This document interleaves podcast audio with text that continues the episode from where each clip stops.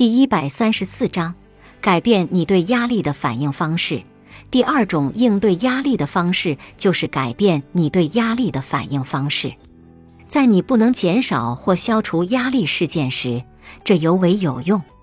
有许多你可以用来有效应对生活压力的方法，这些方法可以让生活压力不是那么让人不安。一、认知策略。你可以使用第四章介绍的认知策略来应对生活中的压力。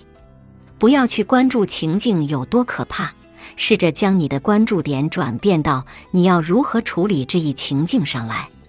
你可以问自己这些问题：这真的有它看起来的那么可怕吗？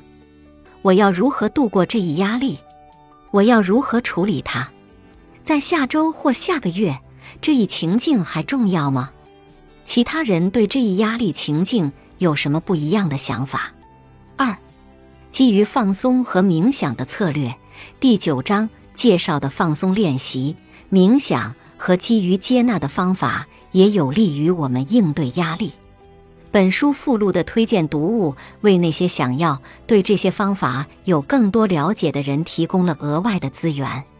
三，增加愉悦身心的活动。每个人都需要从压力中得到休息。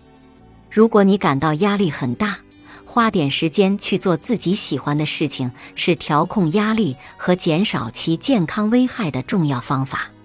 例如，看场电影，和朋友出去散个步。四、健康的生活习惯。正如第十一章讨论过的一样，健康的生活习惯对于应对压力也是重要的。当处在压力状态下时，吃好，寻求社会支持，锻炼，睡个好觉，减少咖啡、尼古丁、酒精和其他类似物质的摄入量显得尤为重要。本集播放完毕，感谢您的收听，喜欢别忘了订阅专辑、关注主播，主页有更多精彩内容。